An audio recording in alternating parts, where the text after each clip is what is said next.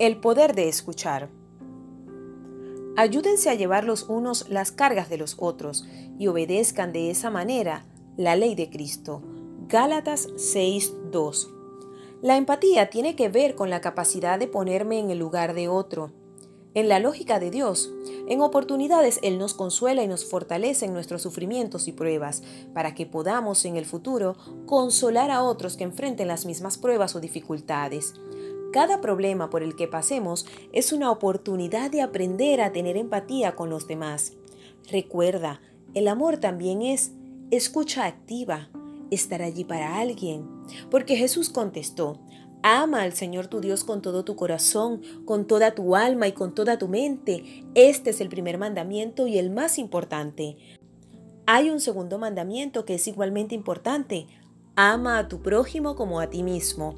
Mateo 22, 37 al 39. Hay una palabra para meditar hoy. Él nos consuela en todas nuestras dificultades para que nosotros podamos consolar a otros. Cuando otros pasen por dificultades, podremos ofrecerle el mismo consuelo que Dios nos ha dado a nosotros. Segunda de Corintios 1:4.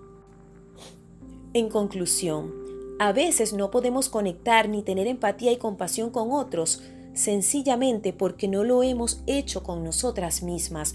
Nos juzgamos, nos autocastigamos, nos señalamos, nos criticamos y nos exigimos perfección. Recuerda que eres un ser humano y todas tus habilidades y defectos son necesarios para cumplir tu propósito en la tierra. Es tiempo de mirar hacia adentro y ordenar tu casa interior para que así puedas conectar de una manera más efectiva con tus seres amados. Oremos juntas. Amado Rey y Padre, Gracias por enseñarme a amar.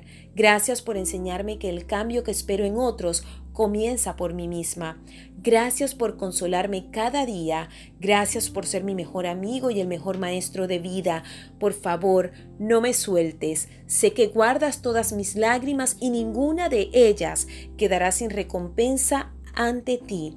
Tú usarás el significado de mis lágrimas para luego consolar a otros, para motivar e impulsar a otras personas. Aunque hoy no vea tu propósito claramente en mí, puedo ver que estás trabajando pausadamente en cada detalle de mi vida. Te amo. Amén. Quien te acompañó en este podcast de Solo para Reinas, Yasmeli Ávila. Nos despedimos con nuestro lema soy amada, soy aceptada, soy hija y soy reina. Hasta la próxima.